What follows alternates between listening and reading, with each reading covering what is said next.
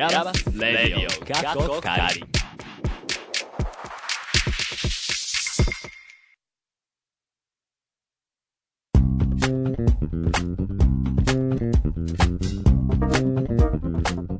皆さん、こんにちはでしょうか？こんばんはでしょうか？ IAMAS Radio カッコカリ第65回目です。わ早いですね。早いね。12月も半ばになって、だったね。クリスマスが来るんじゃないんですかね。そんな僕は予定はないです。悲しいですね。はい、ということで、今回もお付き合いください。ナビゲーターは先日、テントサウナに行きました。パポと。テントサウナ？いいね。先日、浜松で浜松餃子食べました。K と、どこにも行っておりません。和秀が情報科学芸術大学院大学、通称 IAMAS のサウンドスタジオからお送りします。この番組はアートのことを知りたい。なんか遠くに感じていたあなた。そして、 IAMAS って何と思っているあなた。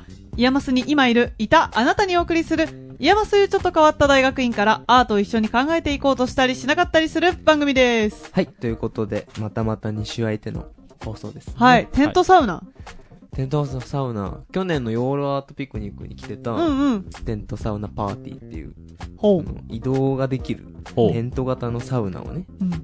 その、琵琶湖の近くでさ、琵琶湖？え、それ、そういう、そういう団体がいる？団体がいるのよ。へーうんでその人たちのとこに遊びにう行って、んうん。で、熱々のテントに入って、は温まって、あ。うん。琵琶湖にダイブして、整うっていう、それを6回繰り返すっていう、最高なイベントに、ギブソンさんとね、あー。それ、それってさ、はい。その、外がめちゃくちゃ寒い冬にやるから意味があるの？でもめっちゃ暑い夏とう、ん。めっちゃ寒い冬以外にやるみたいな。あいや、今もう寒いやん。でもー。いや、めっちゃじゃないからねギ。リギリ。うん。うん。でも寒かった。だからあれだよね、その温泉とか、そのなんだ、銭湯とかに行った時のさ、うんまあ水風呂とあの普通のあったかいお風呂交互に入るみたいなことをサウナでやってるそうそう、ってことだよね。それを野外でする。あー。野外へで。うん。いや、超気持ちいいから、ぜひ、へー行。きましょいいね。とはいえね、えー、12月ですけれど、はいえー先週かな？まあ、先週末か。うんえっと、お楽器ビエンナーレが、えーありましたね、という。う。うん。終わりましたね。はい。全部で4日間のシンポジウムと展うん。示うん。っていう、まあ、内容でしたけど、う。うんん。あの、シンポジウム4日間配信のお手伝いやってたんですけど、うん。4日目が一番面白かったなと思って、ほう。そうなんだ。その公共権についての話だったんですけど、うん。まあなんか詳しくは 言いませんけど、うん。それは聞けるんですか？多分まだそのストリーミングのライブでやってたやつのアーカイブ見れるはず。アーカイブが、はい、うん残ってるので、そうなんだ。まあぜひ、まああの、YouTube なり、まあ、YouTube が一番綺麗かなまあ Twitter、Facebook でもアーカイブ見れるんですけど、う。うんん。うん。まあなんかお時間ある時に、まあそれこそラジオみたいに片手間にでもうん。うん。聞いていただけたらうん。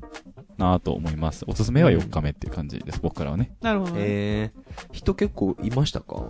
人、人は、4日間通して、えっと、まあ、あの、一定数はいて、で、1日目はやっぱり一番多かったのかな。そうなんだあ、そうなの？木曜日だったのに。平日なのに？うん。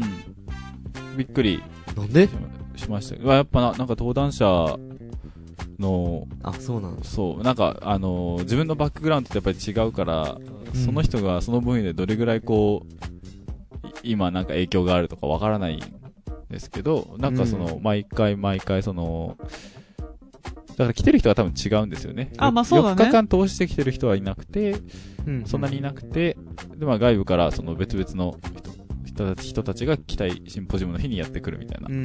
感じでしたね。そうなんだ。はい。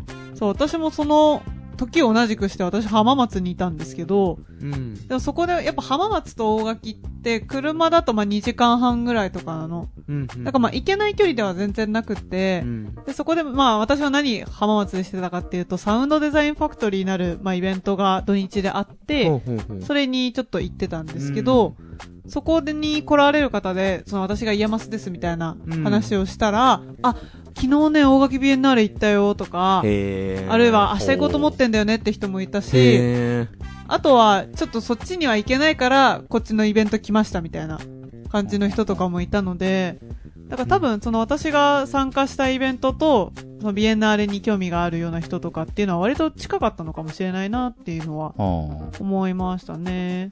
あ。なんか、うん。やっぱり大垣のイベントなんで、いつも、そんな大垣に今夜ろみたいな、うん。まあなんか、割と悲観したことを考えてしまうんですけど、うん。まあ、それでも来る人がいるっていうのは、まあまあ、なんか、まあ今後の大垣でやる展示会とかねうんう、んしっかり、ま卒展あまあ、モチベーションは上がるなと思いましたう。うんん。まあそんなところでしょうか。はい。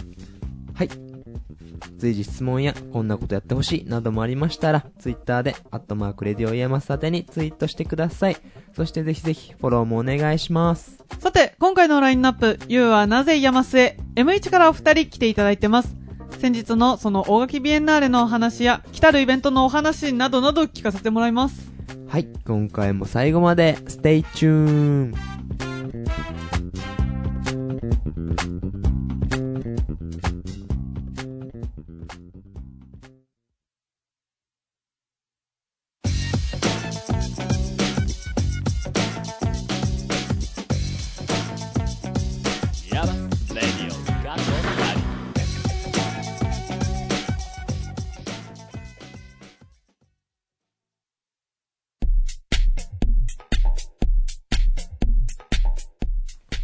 和秀、K、パポの3人が、 IAMAS のサウンドスタジオからナビゲート。 IAMAS Radio カッコカリ。ここからのコーナーは、You はなぜイヤマスへです。今回はこの方々、自己紹介をお願いします。M1 の水谷たまみです。よろしくお願いします。はい、そして、はい。同じく、修士1年の竹部ルドです。よろしくお願いします。はい。いということで、今回は M1 から水谷たまみさん、竹部ルドさんのお二人に来ていただいてます。改めてよろしくお願いします。お願いします。お願いします豪華ですね、二人も。うねん。急にね、二人呼び出すという。え、ねえ、ちょっと来いやっつってね。嘘嘘。来いやは嘘。でも、ちょっと当日で恐縮なんですけどって言いながら私は、ルド君に声をかけました。ありがとうございます。僕は、うございま。たますみさんに。あの、事前にオファーがありました。あの、まあ、なんでこの二人呼んだんですかっていうのは、まあ、さっき言ったあの、大垣ビエンナーレうん。っていう方で、あの、 IAMAS も内部プロジェクトで展示していて、まあ、その、関係者というか、そうです展示担当者だったので呼んでいるという状態ですね。まあ、なので、その話なんかもおいおい聞きつつはいね、といううん。いうところなんですが、で、今回二人にお話を聞き、聞いていきたいと思うんですけど、うん。まずご専門はと聞かれたら、なんて答えますか？あ私ははい。サウンドでインスタレーションを作っていますといつも言ってるんですが、まあ、うんバックグラウンドは、まあ現、現代アートの制作をしているというように、まあ、大体いつも言っています。現代アートの制作。はい。僕は、はい。うん。あの、PA エンジニアリングを専門に、と、はい、答えます。なるほど。はい。そう。現代、えー、サウンドインスタレーションをする人とと、うん。PA エンジニアリングをする人。うん。そ音系ですねバラバラやね。うん。うん。確かに音系。うん音系ね。いずれもやっぱ耳に入ってくる情報をどう、どうのこうのするという意味ではまあうん共通してるんですが、って感じだね。まあ、その、まあその、もうこの流れのままちょっと岐阜大垣ビエンナーレの話を聞きたいような気はするんだが、うん、うん、うん。その前に、まあ、何をどうやって山須知って入ろうかなって思ったんだっそうね。ていう。気になるね。うん、だってうん現代アートとかバーリバーリやってた人が、言うはなぜ山須へ。うん。はい、あ私はですね、えっ、と、去年の夏まで、えーイギリスのロンドンにいて、ロンドンの芸術大学で、えーファインアートという学部、まあ、現代芸術の学部にいて制作をやってたんですけど、はい。でそれ学部で、あの、まあ、大学院も行きたいなって思った時に、うん。まあ、なんかいろんなアーティストのこととか調べてたんですけど、うんなんかネット見てて、あ、なんか、この作品面白いな、あ、これ日本人なんだ、あ、これ、この日本人の人はどこの学校出たのかな、みたいのを見たら、まあ、 IAMAS っていうのが出てきて、あへー IAMAS って学校あるんだ。まあ、それが三原総一郎さんなんですけど、はい。経由で、はい、 IAMAS って学校を知って、はい。で、まあ、あの、学部は、あの、イギリスだったわけですけど、うん。あの、日本語で勉強がしたいなと思って、まあ、へー日本の大学にしようと思って、 IAMAS にしました。ああ、だからそのまんま、その学部いたとこ上がるっていうのはあんまりなかった。そうですね。日本語で勉強したいっていうのは、なんかこう、日本語だからっていうのがあるんですか？なんかやっぱり、あの、英語は、あれですよね、その、なんでしょう。その、アートの大学に入るために英語を初めてあのまともに勉強したような状態で行ったので、まあ英語で、あの、勉強するのはやっぱしんどかったんですよね。ううんん、帰国子女とかだったらよかったんですけど。なので、何かその、割とこう難しいことを考えるのに、うん。まあ哲学的なこととか、うん。えっ、と、抽象的なことを考えるのに、日本語でしっかり、あの、自分の考えを持ってから、まあもう一回外に出てもいいかなって感じですけど、うん。やっぱりちょっと込み入ったことを考えるのに、日本語の方が都合がいいなと私は思ったので、うん。日本に、あの、帰ってきて、大学に行こうって思いました。なるほど。うん。うんうんまあ、そもそもなんでイギリスに行ったんだっていうのすごい気になるんですけど、うんとりあえず、ねとりあえずい一回、ルド君も、ね。うん、そう、話したそうだしね。そう、だって PA エンジニアリングやって、いや、山ス来る？なるんですけど、ユウはなぜ山スへと、まあ、もともとは、そうですね、BA やるのが、まあ、将来の夢として結構あったんですけど、うん。大学入って、まあ、ライブハウスでバイトを始め、まあ、夢が叶ってしまい、はっていうのがあって、う んほう。で、まあ、なんか、一回叶うとやっぱその次を考えるんですけど。何をしようかって考えて、うん。まあ、なんかもうちょっと、まあ、自分は地方のライブハウスにいたんですけど、うん。なんかもうちょっと、そのライブの持ってる可能性は広げられるはずだというのは、まあ、漠然と思って、うん。うんうん。なんか、まあ、それっぽいことやってる人はやっぱ調べて、うんうん。で、まあ、 IAMAS とか名前は出てくるんですけど、まあ、その時は行く気はなく、そう。で、あ、なんかメディアアート勉強したら、なんかいいかもしれないと思って、うん。で、えっと、九大メディアアートで調べて、うん。えっと、張先生という音響設計学科というところの先生が、はい、検索して見つかり、うんはい。うんあ、面談に行こうと思って、もうその場でメールを送り、面談に行って、まあなんか、いろいろ話を進めて、まあゼミを聴講していいよというのを言っていただき。で、えっと、4年生になる、まあ直前ぐらいに、えっと、張先生のところのゼミに参加させていただくようになったんですでまあその時は、あ、これ大学院そのまま張先生のとこ行こうって思ったんですけど、はい確かに。まあそのまま、進路どうするのっていう相談をしてた時に、うん。いや、竹部君、 IAMAS がいいんじゃないかなって言われて、へで、まあ、実際にその IAMAS にいた方でもあるので、ー。うん。確かに。もう、そのまんま信じて、あ、じゃあ、受けますって言って、へー。まあまあ、準備はいろいろ相談またさせていただきながらやって、うん今に至るというす感じです。ごい。導かれてる。ジョー先生、この間うん、あの、学会でお会いしました。そうなんだ。で、今年もまた、次のやつ送り込むからよろしくって言われました。すごい。きますね。そうあのルー、トが。カズくんから、今もう3年連続でこう、ポンポンポンって来ようとしてそうだね。ますからね。確か確かに、えー、まあまあ、ルド君の方が、うんえっと、音やっているので、うんその、なんだろう、ジョー先生の専門分野うん。ととはやっぱ、り、そう、近いので、そうね。んそう、なんかあの、僕が城研行くってなると、なんか、少し変だなって感じになる。城研教室ね。うんけど、なんか、ルド君は城研教室って聞いても、あなんか少し、ああ、まあ、なるほどなとは、まあ、思うっちゃ思うっていう中で IAMAS っていうのは、なんだろう、ななんか環境的な面でも、なんか変えたかったとかってあるんですか？そうです。なんか、いやもちろん、九州大学もすごい好きで、全然その、まあ、もともとやっぱそのまま大学院行こうとは思ってるぐらい、やっぱ、いいなと思ってたんですけど、うん。まあ、そうですね、九州やっぱ離れないと、多分、ちゃんと勉強しないような気がして、自分が。おや？ちょっと、なんか多分、そのままいると、うん。その、ライブハウスでずっと働いてたのも、結構、僕は個人的に幸せだったんで、なんかそのまま、そこに骨をうずめるじゃないですけど、まあでもそれでもいいだろうなっても思ってたんですよね。うんただ、うんやっぱそれも、やっぱ、物理的に九州離れるともう絶対無理なので、うん。うん。まあ一回離れて、まあ環境を大きく変えるっていうのはまあ一つ大事なことだなというのもあって、やっぱりその、より詳しく見ていくと、確かにその音っていう面で見ると、まあ、ジョー先生のところは確かに良くて、まあ、音に限らずジョー先生は受け入れてくださるんですけど、うんうん。まあでも、なんか、僕一人で見るよりも、もうちょっとこういろんな先生からのいろんな意見もらう環境の方がいいかもしれないねっていうのを言っていただいて、あー。じゃあ、 IAMAS を受けますと。うん。確かにね。なりました。うん、 IAMAS はもうなんか専門外だろうがなんだろうが専門外なんですけどって前置きをしながらいろいろ言ってくださるからね。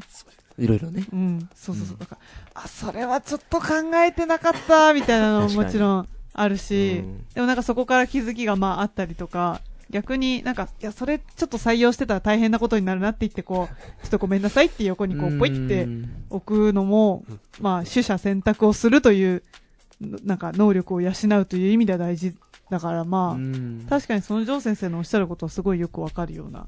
うん。確かに全然違う環境だもんね。う。うん。んなんかその、複数の先生から、こう、ああだこうだ言われながら作品を作るっていうのは、えっと、まあ僕が IAMAS 来てから、とか、うん。まあその、まあ、えっと、ルー君も言ってましたけど、まあその九大だと、まあその複数っていうより多分単数の先生の下についてやるっていうふううん。なところで、まあ IAMAS は違うなと思うんですけど、うん。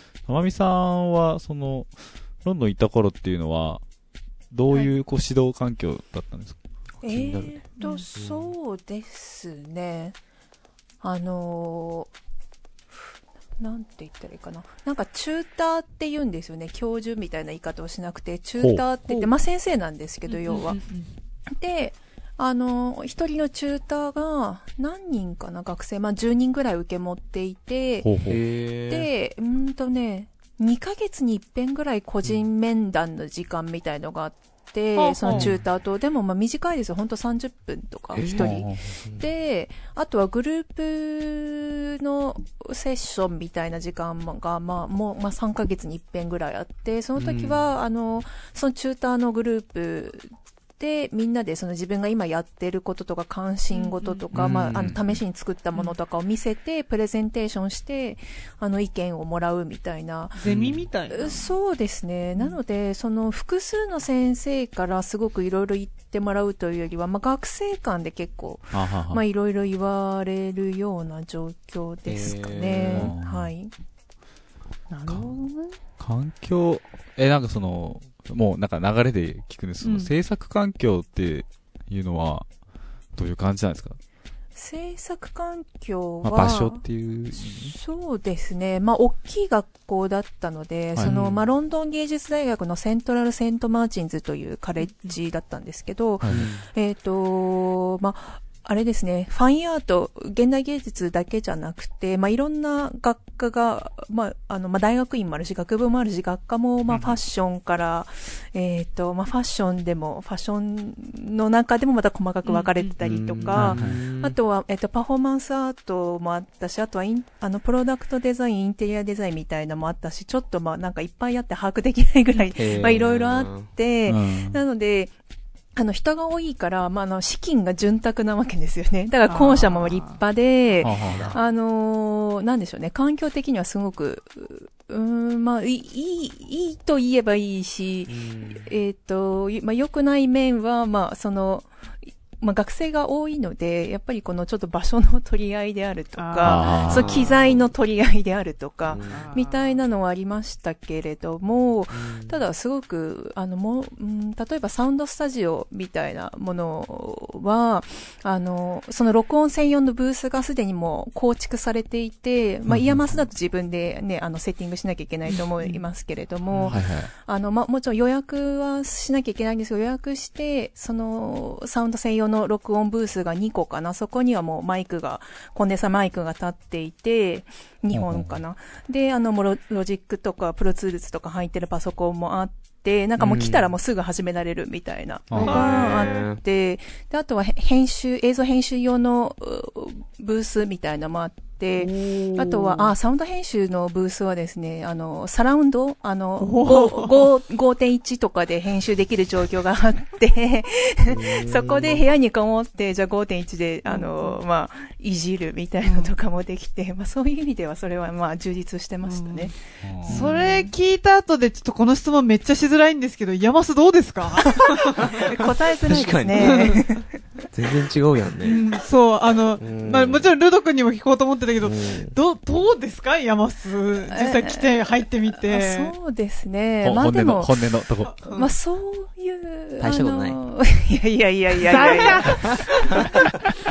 まあ、あの、なんでしょうね。そういうところで見てないですよね、言えますよね。あああじゃあ、あの、なんかもうちょっとち違う視点から見て、どうですか？違う視点から見て、まあでもやっぱりこの、うーんと、少ない、まあ人数というか、まあ学生に対してすごい先生は多くて、みたいな環境は、まあなんかおうん面白いですよね。う。うんん。まあなんかやっぱりいろんな意見を聞きやすい、あの先生方からいろんな意見を聞きやすい環境っていうのは結構、得難い環境なんじゃないかなって思っていますう。。うんん。あの、旧大に比べると、はるかにキャンパスめちゃめちゃにちっちゃいけど、どう、どうですか？そうですね。なんか、でも一個一個の設備自体は、すごいいいものがあると思うんですけど、うんう。ん。なん、か、使いこなせてないのかなっていうのはちょっと感じていて、うん。なんかもうちょっとうまく使えたら、もうちょっと楽しいだろうな、みたいな。いろいろ、なんか可能性は広がりそうな、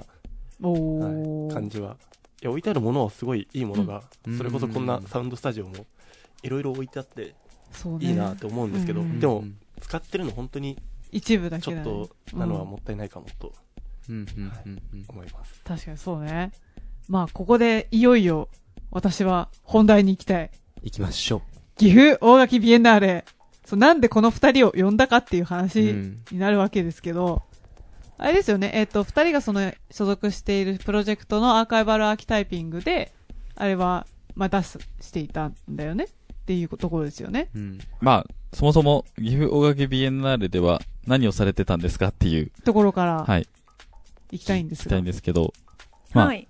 ってなったらちょっとまずプロジェクトの話からお願いしてもいいうんよろしいでしょうか。あ、そうですねどういうプ。ロジェクトなのか。あ、私たちは二人ともそのアーカイバルアーキタイピングという、えープロジェクトに所属しておりまして、そのはいアーカイバルアーキタイピングとして、えー、岐阜大垣ビエンナーレに参加していました。うんまあ、岐阜大垣ビエンナーレはもう一つのプロジェクト、えっ、と、アクションデザインそう、アクションデザインリサーチ。ちょっとなんか、はい、アクションデザインリサーチも参加していたんですけど、まあ私たちはもうもう一つの方、そのアーカイバルアーキタイピングという方にいまして、で、アーカイバルアーキタイピングっていう言葉が示すものみたいのが、いや、これ説明難しいよね。これあの先生方が3人がかりであのシンポジウムでお話しされるような話なので、ちょっと私どもからはなかなかって感じなんですけど、でもすごいめ、もうものすごくざっくり簡単に言うと、はい。そのまあ人工知能うん。を使って何かしてるって言ったらそうなんですけど、だうんなんか今一番わかりやすい説明で、あの具体的にな多分、あの、なんか例を挙げて話すと話しやすいのが、あの、岐阜大垣ビエンナーレの中で、モランディの部屋という作品の展示がありました。うんこれはあの、うんジョルジオ・モランディっていうのが、まあ、イタリアの、えー画家なんですけれども、はいまあ、あの、なんか今世紀最大の画家みたいにウィキペディアには確か書いてあったと思うんですけど、それは知らなかった。あの、意外、あの、要はなんかね、結構、あの、クロ受けする画家みたいな感じで解説されてましたけど、うんまあ、まあちょっとすごく、あの生物画を描いている画家なんですけれども、あの、同じモチーフを繰り返し繰り返し、あの、微妙にこう、コンポジションを変えて描き続けているっていう。なので、見る人によっては、え、この絵もこの絵も全部同じ、え、あの、に 似てるじゃんみたいに思ってしまうような、すごく微妙な差異を、あの、多分追求し続けていた画家なのかなって思いますけど、うんその画家の、えっ、と、えっ、と、絵を学習させて、で、あの、その学習させた、A、AI って呼んでいいのかな ?AI によって、あの、うん捉えられたお、あの、現実のオブジェクトが、モランディの絵画のようになって、えー、なんでしょう。こう、スクリーン上に現れるっていうようなうん展示だったんですけれども、それっていうのは、よく、あの、勘違いというか、されるというか、よく、あの、よ、よくある解釈は、あの、ネクストレンブラントっていうプロジェクトが、まあ、有名ですけど、なんか、はいはいレンブラントの新作を作る AI みたいに、じゃあ、モモランディの新作を作る AI なのかっていうあーはいはいはいはと、いそういうことではない。うん。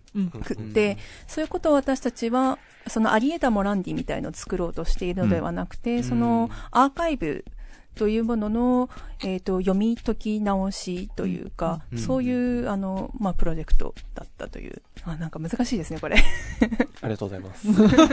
でもなんとなくわかりました。うん。で、うん私もその作品見たんですよ。うんうん、で、実際のところはその台の上に、えっとまあそのオブジェがいろいろこう置いてあって、それを動かすと、まあ正面にカメラがあって、それで捉えられた像が、その、言ってしまえばまあモランディ風の、なんかきっとモランディだったら、こういう風に並べたらこういう風に描くんじゃないのみたいな絵が、うん。えっとまあなんか額縁があって、その中に投影された、その映像の中にまあ出てくるみたいな。まあそういうあれだったんですけど、うんうん。おそらく、その、まあ、ネクストレンブラントと、多分ち、違うというか、モランディの部屋の方が重要なのは、まあ、あそこで実際にその、動かせる構図うん。を、ん自分ができる。構図について思考できるっていうのが多分、そうですね。重要なのかなと思ったんです。だから、その、そこがその制作上の上でのアーカイブはっていうんうところにかかってくるのかなって思うんですけど。そうですね。制作のアウトカムというよりは、その制作のプロセスにあの着目しているっていう、制作のプロセスのアーカイブっていうところでもあったっていうことで、あの、桑久保先生の10番目の鑑賞の話ともつながるんですけれども、私たちのプロジェクトが、あの、もう一つやっていたことが、あの、10番目の鑑賞、桑久保先生の作品の制作プロセスのアーカイブについてもちょっと試みているところがへー。はい。ありますね。最終目標はそこあえです。ど、どうそプロジェクトとして。ですかうんうんうんうん。あ、そっちが最終目標うん一応それを掲げてます。へー。はい。へー。確かに、最初のプロジェクト発表の時に、点線面から、このプロジェクトは生まれたんだ、みたいな言ってたんで。あれですよね、その、10番目の鑑賞のう、んそのアーカイブっていうのが、その、まあ、なんで今、そのプロジェクトかっていう、まあ、これはもう、えっと、まあ、僕、公演で聞いたから知ってるみたいな感あじなんですけど、ちょっと、ルド君の方に、じゃあ聞いてもいいいいですかね？戸惑ってますよ。いや、なんかあの、いやじゃあ、なんかなんとなく、こう、聞いてた話から、まあ、確認する感じ聞きたいんですけど、うん。なんかその、10番目の鑑賞のアーカイブっていうのが、例えば、なんかその、使用書みたいなのがあったとして、高校先生はこの空間で、ここに、この位置に線路を置いて、ここから何センチのところに、この、例えば、紙コップを置きました、みたいなうん。のがあったとして、ただそれを見て、もう、桑子先生の作品の再現はできないよねっていうので、なんでかっていうと、なんかこう、桑子先生は作るときに、実実際に線路を置いて、えっと、その影、出てくる影を、線路のやつ動かしながら、あ、影、あ、ここにこうやって出てくるんだって思いながら、そこの位置を決めたっていうので、うん。何センチ何センチってこう、なんか設計してはないからなんか、その、の設計図とか残ってても、まあ、それは本質的なアーカイブじゃないよねっていう。うーん。あの、シンポジウム2日目でそのお話をされてました。あの、実際に今、あの、言ったようなそういう設計図というか、その九州の美術館で、あの、キュレーターの方がそういうものを残しているんですよね。詳細にそのレールから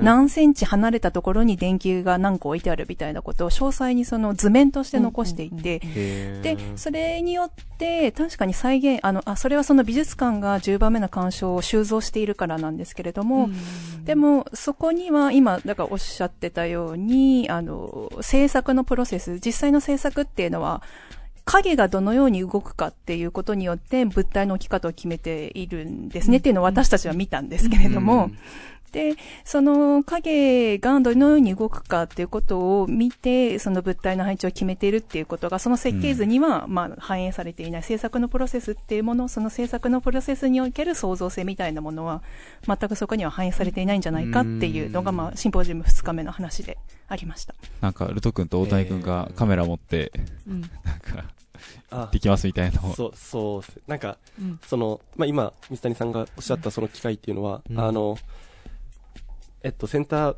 ビルの、まあ、どっかの部屋で、うんはい。まあ実際にその、10番目の干渉のある一部分の電球がこう、連続的に置かれてる部分があるんですけど、その部分を実際に、まあ、その、どういう風に配置するのかっていうプロセスを、国語先生にしていただいて、で、それを僕らがそのまあ撮影をすると。その作ってる姿を撮影して、これ本当に学習させれるのかなっていうのを含めて、うんうんまあちょっと考えるっていうのを実際にやって、うんうんで、今日のプロジェクトのミーティングの時にもまあ話になったんですけど、はい。はいやっぱりその北九州のその美術館がやってるようなアーカイブでは、厳しい部分っていうのは、その影うん。をうんやっぱ見ているっていうのと、その影を見てるって言っても、例えばその天井の高さに対してどのぐらいの影をやってるとかっていうのも考えないといいけない、うん考えないといけないというか、まあ、おそらく見てるだろうっていうのがんあるので、まあ図面だけ見ても、やっぱその関係っていうのは見えてこない。というので、まあ、単なる機械学習を普通にまあ、一般的にやられてるやり方でやってもちょっと難しいよねっていうのがあって、いかにしてやってみようかというのが結構難しいところで。どどうしましょうかというのが、今日のミーティングだった。そうですね。うんなかなかまあ、一発で、こう、バーンってこう、うん。こうやって作ってますみたいなのは、多分僕らのこの1年の活動だけでは当然出てこないと思うので、うんまあ、要素を分割して。どこまで実現できるかっていうのを、まあ、見定めて、卒展では、はい、展示をしたいなと思っています。で、ね。あれですよね。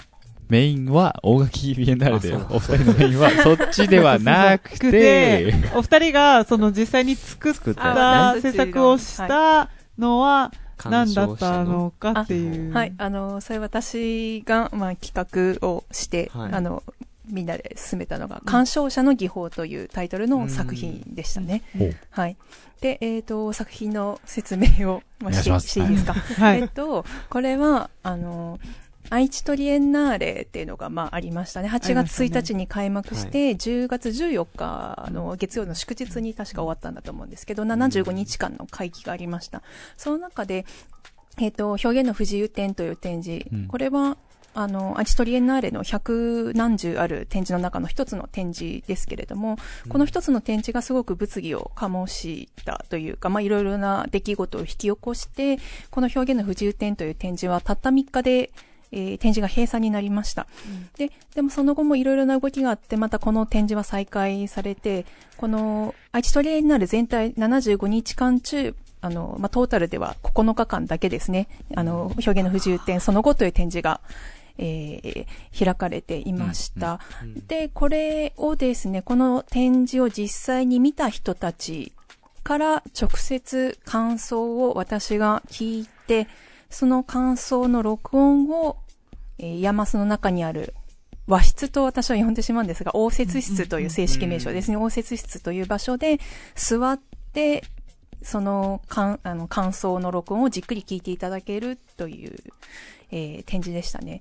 で、その録音を、えっ、と、どれだけ聞いたかということをちょっとセンシングをしていて、そのセンシングの結果が、えー上の階のギャラリーのモニターでビジュアライズされているというのが、まあ、トータルの、う。んえー作品の中身ですね。ほううん。はい。うん。えちなみにあれのそのインタビューを、なんだ、えっと、受けてもらった人っていうのは、あれはお知り合いとかだったんですか？あ、半分は知り合いで、半分は全く知らない方ですね。おー。へえ、どうやって？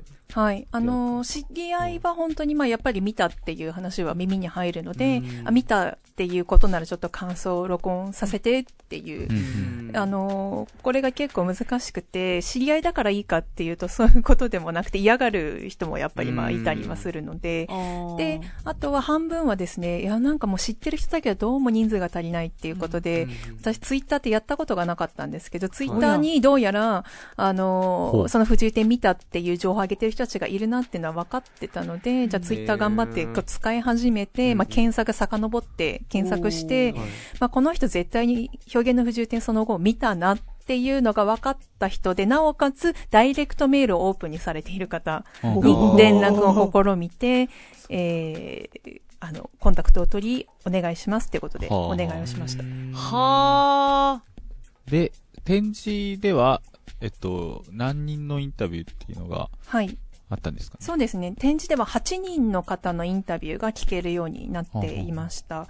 で、あの、聞ける録音はそれぞれ、あの、8個それぞれ長さがバラバラで、一番短いもので20分程度、長いもので59分ぐらい、まあ、60分弱あって、でも、元々のインタビュー自体は、あの、まあ、短いものでも40分、30分ぐらい、長いもので3時間とか、だいたい皆さん2時間ぐらい喋っているものを、うんえー編集で40分とかにあの縮めているってことがほうほうまあ多かったですね。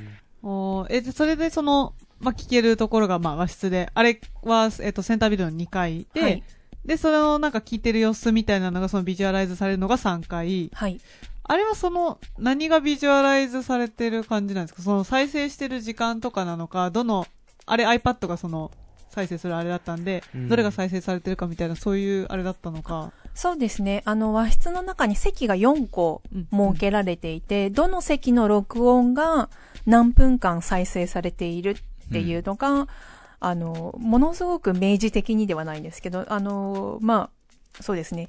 あの、上から順に、あの、座席1、2、3、4みたいになっていて、座席1は、まあ、何分っていうのもね、あれ、あの、その数字としてわかるわけではないんですよね。ビジュアライズで、なん、なんとなくこの1日の、あの、画面の左から右、うん。左端から右端までが1日の長さにはあ対応していて。まあ、11時オープン、19時終わりだったので、うん。左端が11時、右端が19時うんみたいになっていて、で、その中で、まあ、これぐらいの時間、まあ、聞かれてるんだなっていうのがわかるような感じでしたうね。ん。あ、そうそいうこと。のシステムに、ルド君が関わられたみたいあ、そう、そうですね。その、まあ、センシングの時に、えっと、まず iPad で再生するアプリがあるんですけど、それを、うん。えっと、あつきさんの方に、えっと、同じプロジェクトメンバーのうん。あつきさんに作っていただいて、うん。うんで、えっと、僕が、その、ヘッドホンを聞き終わってかけた時に、な。はいヘッドホンかけたよっていうのをセンシングする部分と、はいはいえっと、まあ、それを、まあ、ギャラリーに伝える、その、まあ、通信の部分をうん僕がやって、で、また最後のそのビジュアライズはまた、あつきさんが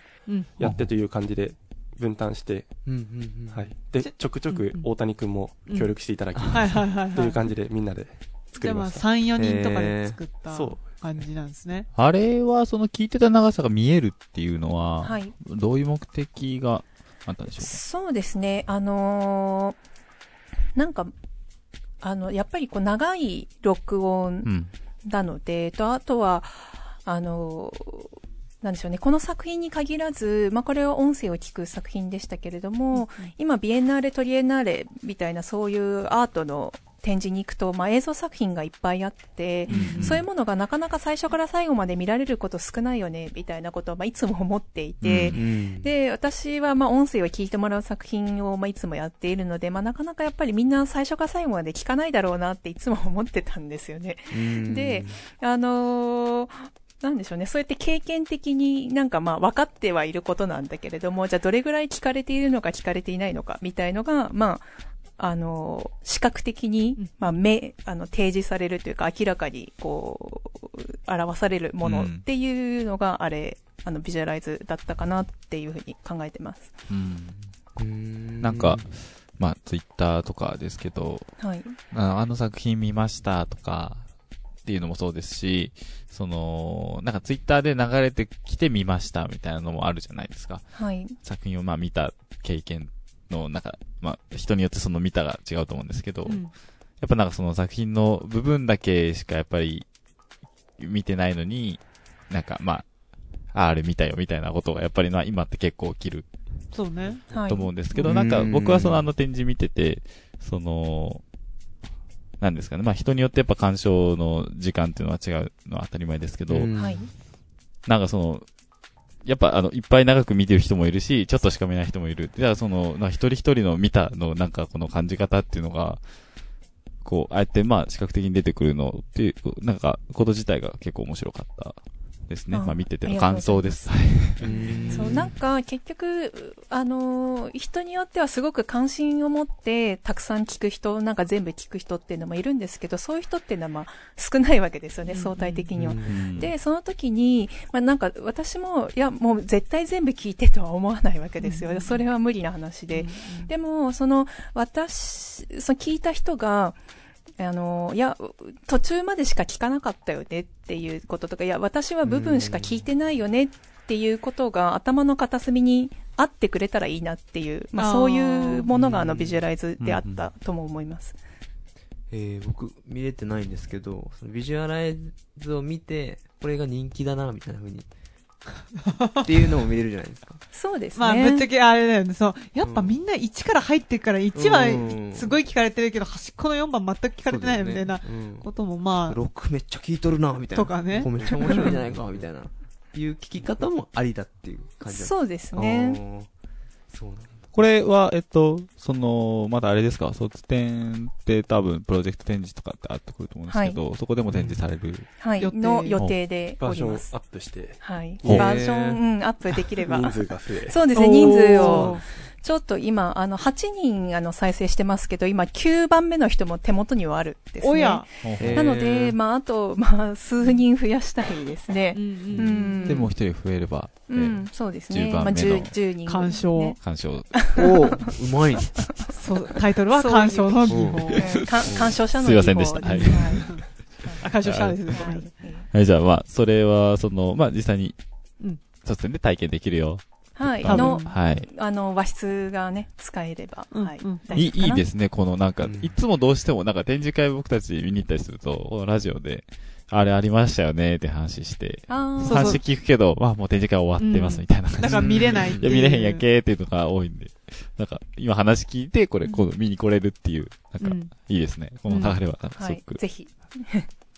ってな感じで、えっと、すごい、あの、まだまだこれ話したいんですけど、そうね。せっかく、あの、ルド君いるっていうことなんで、あの、タイムリーな宣伝にもなるんですが、あの、そうね。旧大でね、NX をやろうっていうお話が、えっと、あって、うん。えっと、なんで旧大で NX そう、てか、あれはどっからどうなって始まったの？どっから、なんか、和秀さんと、うん。確か、なんか、まあ割と入ってすぐぐらい、そうですね。あ、そうなんだ。なんか、学校、なんかその、SFC とコラボやったりとかっていう話を聞いていて、え、じゃあ、ちょっと、旧大やってみたらいいんじゃないかと。で、やるなら、うんやっぱり和秀さんいて、うんで僕と Python がいて、うんで、なんならまあ、その来年、山津に来る予定の子も、おまあ、いるわけなんで、う。うんん。まあ、今だろうというので、すごいな、それ。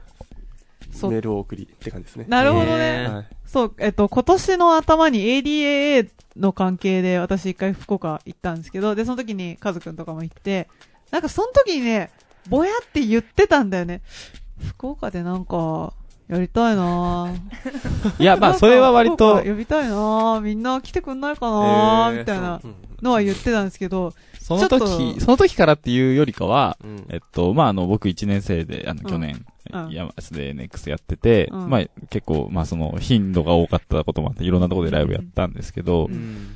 やっぱりなんかその、東京ですよね。あの、東京でやった時は人がたくさん来るけど、まあ、やっぱ大垣でやってると、まあ、その、広報の、まあ、どれくらいやったかっていうのもあると思うんですけど、やっぱりその、なんか、まあ、リーチできないっていうか、東京で来てくれた人も、まあ、大垣だったら来ないみたいなことがあるので、なんか、そうだねそう、うん場場所を移して、なんか、やりたいなっていうのがあって、で、まあ、で、まあ、その、福岡で、まあ、何かしらっていうか、その、まあ、条件があったりとかで、なんかコラボできるとこがあるんだったら、やりたいなーって、ふうに思ってくれたら、まあ、あの、優柔不断なんで全然行動にすぐ出ないんですけど、ルト君がすぐメール送ってくれたんで。へ なるほどね。ルドくん発信だったー。んだ。そうなんやそうですね。いや、まあ、うんその、上先生と、やっぱり、まあ、ゼミ参加したりで、連絡が取りやすかったっていうのがあるんですけどはい。で、まあ、それ。れが、えっと、12月の、えっと、22ですかね。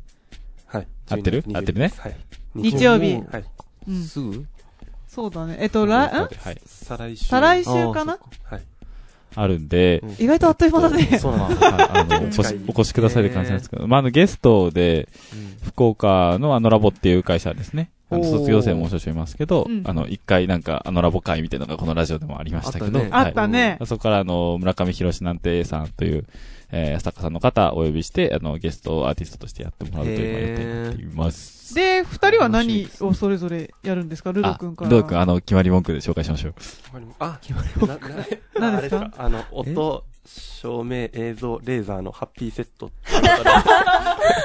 音、照明、え、ちょっと待って、音？音、映像、照明、レーザーのハッピーセット。はい。なるほど。レーザそうっすレーザー。あのなんか普段僕結構そういういろいろやるのが好きで、まあやってるんですけど、えっとまあ、今回旧大でやるってことになって、うんまあ全部一人でやるよりも、まあせっかくなので旧大の人と一緒にやろうっていうので、うん。で、えっと、まあ僕がもともと所属していたクモノスというサークルがあって、うん。まあえっと、ウェブ制作、もともとウェブ制作系なんですけど、まあうん。メディア関係、プログラミング結構好きな子がいっぱいいるんで、うん。一緒にやらないかっていうのを言ったら、おー。食いついてくれて。おでー。、何やりたいって言って、なんか照明とうん。映像とレーザーと、まあなんかいろいろできると思うよって言ったら、うん。え、全部やりましょうみたいにな。で、まあ、結局それを全部、はい、やることになって、今、はい、制制作中という感じです。へーなるほどね。あのね、NX のツイッター見ていただくとね、はい。まずパフォーマンストップバッターです。おー。でオープニング。そう、あの、ルド竹部かける、えー、クモの巣ってなってて、うん。煽り文のその一文が、ちゃんと、音、映像、照明、レーザーのハッピーセットって書いてあります。これちょっと、なんか最初、ちょっと風邪気味で頭ぼーっとしながら、なんか、一言なんか、ちょはいっと、教えてよって言われて、うんその文章を打って、うんもうそのまんま送ったらそのまま採用になって、あえいいもんね。ツイッターリズムがいいもん。出てる。だ ちょっと後で恥ずかしくなったんですけど、まあまあ、はい、そんな感じです。いいじゃないですか。はい。まあ、で、僕は単発でうん出。ますって。え、何？これは音も映像も両方やるの？まあ、えっと、まあ、映像ベースの、えっと、え、まあ、映像があって、そこから、あの、まあ、音が出る効果音的に音が鳴るっていう。感じですね前の N LPPT のやつ。あ、まあ、と、そう、に同じやつをやろうとあそうなんだ思ってます。うんはい。どんなやつ？まあまあまあまあ、僕それはの見、てから楽しみ？いや、面白いんで。来てほしいですよねあの、はバボちゃんね、一回多分、うん。えっと、見てくれてて、まあ、NX で今、なんか新しい活動で、NX.visual っていうのやってて、うんうんなんかね、映像ベースのパフォーマンスの、が成り立たないかっていうのをやってるんですけど、まあ、そこで始めたやつのアップデート版、うんうん。やろうと思ってます。うんうんうんうん。はい。で、まあ、あの、 IAMAS も出るんですけど、もちろんあの、九大の、えっと、人、今、ルド君は、その、クモの巣っていう、その団体とコラボするように、えっと、いや、えっと、九大からも、えっと、うんパフォーマンスやる人が。いるので、まあ、その、違う学校の、なんか、癖じゃないけど、なんか、あ、この学、こっちはこういうことやって、こっちはこうこういうことやるのみたいな違いみたいなのを、まあ、見ていただけたらいいかなっていうので、はい、企画したって感じですかね。まあ、九州だっ NX て。ついてはそんな感じ。九州だって。九州だって。ゆう来ちゃいなよ。九州？九州。せいさんいらっしゃいますよね。私は見に行きます。おお。九州に吸収されちゃう？うん、九州に吸収されないように頑張ってくる。うん、見てくるよ。ちょっと面白くないぞ しかも噛んじゃったし。本当今、今めちゃめちゃふと思ったんですけど、うんはい。たまみさん DJ とかってやらないんですか？やらないですね。に似合いそうですけどね。パッとやってもおかしくないうん。チャレンジしますかね、 IAMAS にいる間に。おたまみさん、あ、これまだ、あれ、あれだわ、あの、僕が IAMAS で常々思う疑問ですけど、うんうん。やっぱあの、ノイズミュージックとかが好きだったりするんですか？まあ好きですね。へー。ビンゴやっぱ池田亮司とか好きだったりする？いや池田亮司って特定で好きなわけではないんですが、はい。はい。そうね、まだ未だに1年半以上在籍して、未だに僕はその、ノイズミュージックいいよねっていうあの、あれがわからなくて、そうなんですね。あの、この前も、あの、LPPT、名古屋で、うん。あの、ライブあったんで、やってましたね。あの、UCNV うんうんさんがね、行きたかったです。えっとアーティスト出てたんで、うんうんまあ、あの、まあ、あの、あれです、あの、ピュアデータっていうのを用いたノイズ生成のパフォーマンスやったんですけど、聞き方がわからなくて、あのなんかこう聞いてたんです。けど、どうやって聞くんですか？みたいな。どうやってえ、なんて言ってたの？そしたら。いや、えっと、ユーシーさんにはね、まだ聞けてなくて、あそうなんの、他他の、の人に？あの、そう、うん。来場してる人に、どうやって聞いてます今、みたいな。うん。言ったら、それはまあ、ある人は、なんか、音を体で感じるんだよ、みたいな。んだ、なんか、なんでそんなブルース・リーみたいな感じなの？なことを言ってたり、えっと、あと、ある人は、なんか僕、なんかこれ冷蔵庫の隣みたいな音してますよね、ずっとみたいな話をこうしたら、なんかこの工場の音みたいでいいよね、みたいなことを人もいたり、なんかまあ経験に基づいて、ななんかこう、鑑鑑賞してる人とか視聴してる人もいて、なんかまあ、相変わらず人それぞれなんだなと思いつつ、うんう。ん。はい。たまみさんもなんか、また今度、その、はい。なんか聞くことがあったら、ぜひ教えてください。ぜひ。僕の、なぜロノイズミュージックがいいのかっていう。なんか、なんか日記書きたいぐらいなんですけどね。日記？あの、すいません、あの、旧旧大 NX のちょっとあの、ちゃんとした告知してしてもいいですか？お願いします。はいはい。楽しくなっちゃって。はい。はい。えっ、と、これをフレ、フレック？フレックでね。はいうん。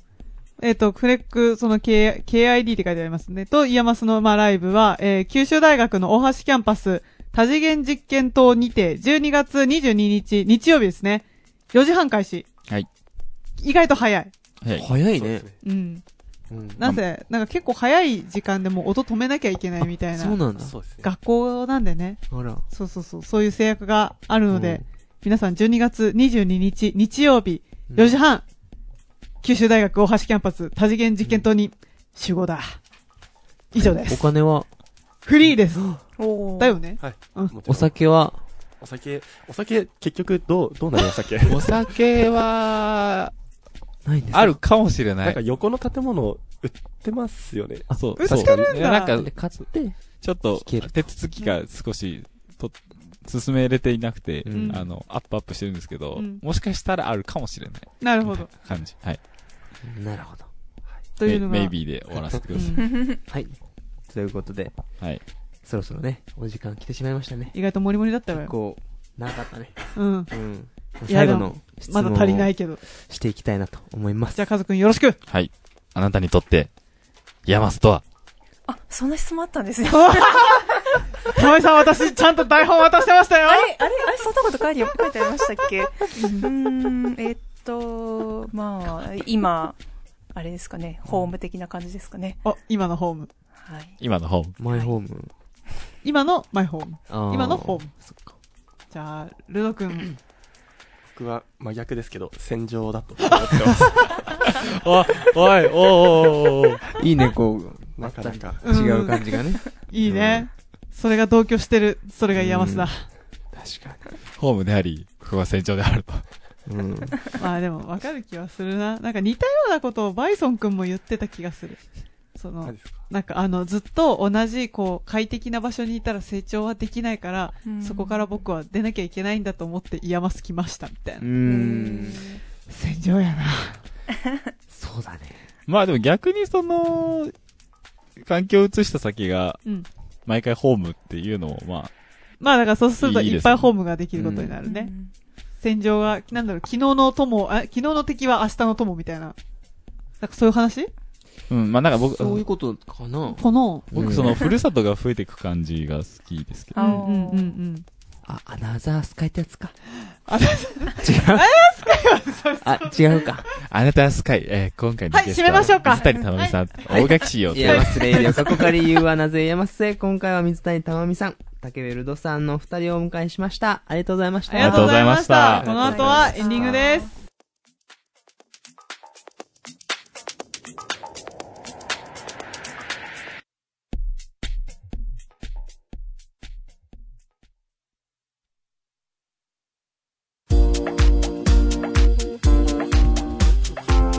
ヤマスレディオ過去仮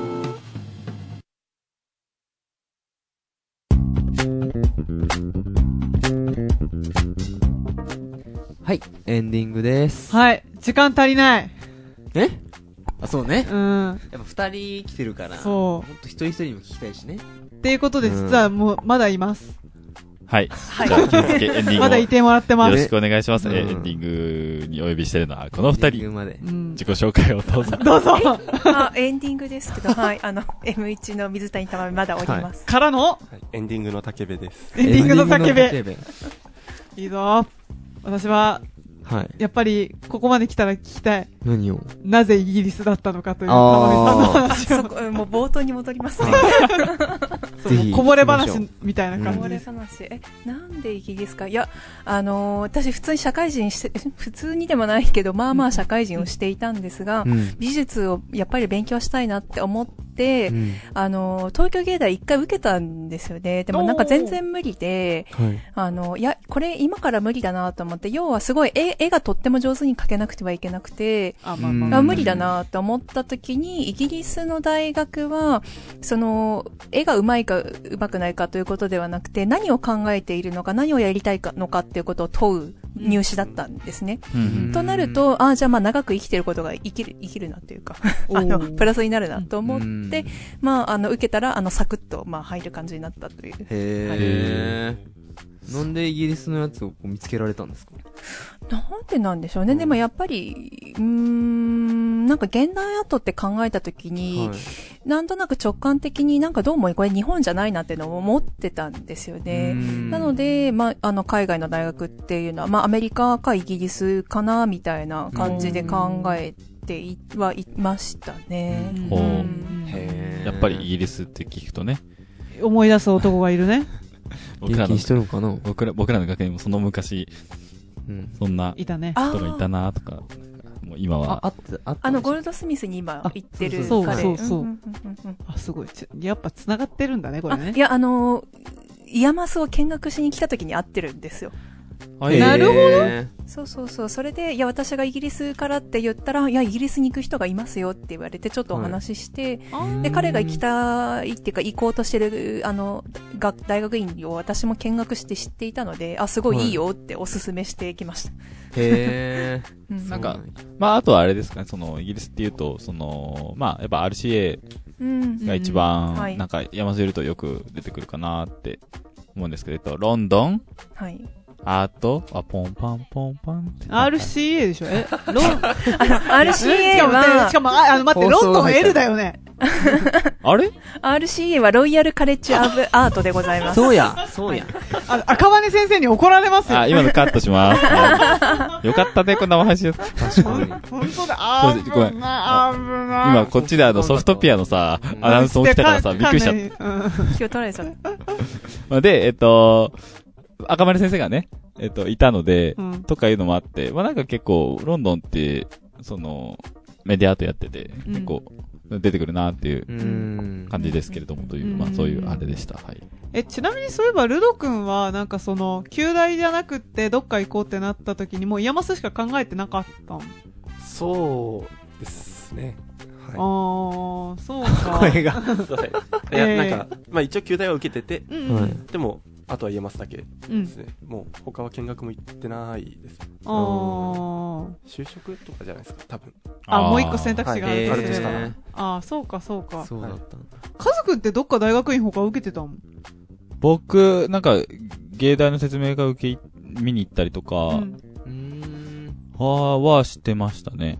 あと、なんだろう。なんか、いろいろ考えてましたけど、んあ、旧大の方の院ももちろん受けた受けたし、う。うんん。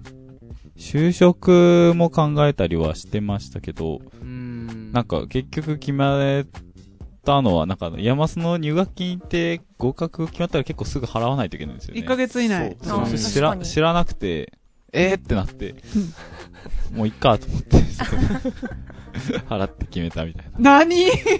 そっか、そっか。感じでしたね。はい。僕は割とそんな風な、はい、適当な感じでしたけど。だって、いいんじゃないですか？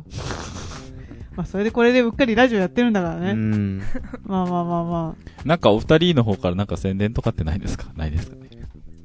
最近、こういうのやりますけど、みたいな。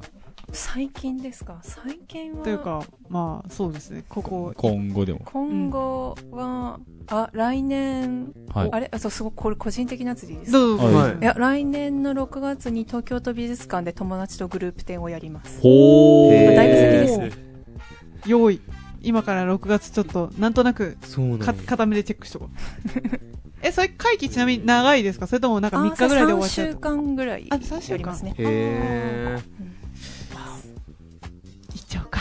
そうー。ね。痛いね。見たい。うん東京ですから。俺は東京さ行くだって何人ぐらいでやるんですか？えっと、7人のグループで、まあ、あアートの作家は私入れて3人なんですけど、あとは建築家がいたり、美術評論の人がいたりまあ、えっと、エディターの人がいたりっていう感じで、まあ、で、7人でグループを、ん。作ったという。はい。あとあれか。 IAMAS の中で言うと、あれですね、あの、年次制作とか楽しみですね。ああ、そうですね。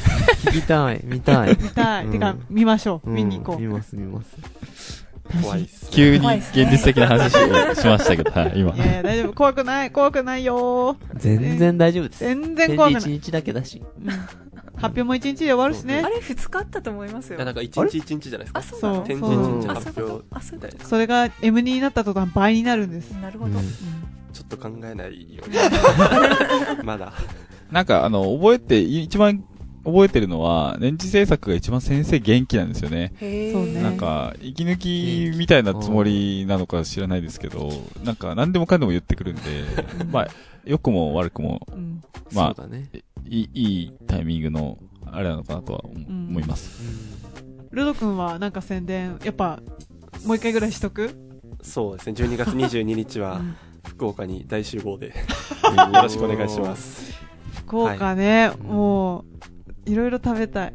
あの、いいのもちろんラーメンとか、うんだってラーメンがさ、なんか400円ぐらいでお釣り返ってくるみたいな、えーむちゃくちゃななんか価格破壊みたいなとこあるよ豚ね。骨ラーメン。はい。へえ。もちろんそれ。れも食べたいし、あと個人的には多分コンビニとかに売っているであろう、なんだっけ、ブラックモンブランっていうアイスが食べたいああ、アでイス美味しいね。そう、こっちないでない、すよね。ないの。竹下製菓ね。そう。うまかっちゃんも美味しいよね。うまかっちゃうまいです。うん。でもこの間そこのラムーで見ましたよ。ええうまかっちゃう。あ、あるやんと思って。何？うまか、うまかっちゃって何？インスですかタントラーメン九州限定の、へー。すすごい美味しいですよ。ラムー行くしかない。ラムーにあるんで、ラムーぜひ。なんで全国で売ってないのかなっていう。これは大垣の人に向けた宣伝ね。あの、若ちゃんがラムーにあるので、はい。ぜひ食べて。はい、まあそんなところでしょうか。はい。えー、ツイッターでは皆さんからの質問やお便りお待ちしております。アットマーク、 radio IAMAS、または IAMAS radio で検索してください。フォローも忘れなくよろしくお願いします。YouTube のチャンネル登録していただくと動画がアップロードされた時やストリーミング配信スタートした時にお知らせが行く仕組みになってますのでぜひご活用ください。また、ポッドキャストもありますので、オフラインで聞きたい方はぜひ、ポッドキャストで、 IAMAS radio と検索して聞いてください。はい、はいそれでは、今回はこれでお別れです。ナビゲーターは、和秀と、ケイトあ、水谷でした。からのまだ、まだいるんで、まだいるんで。まだいるまだいると、竹部と、バボでした。See you again! また聞いてね Mm-hmm.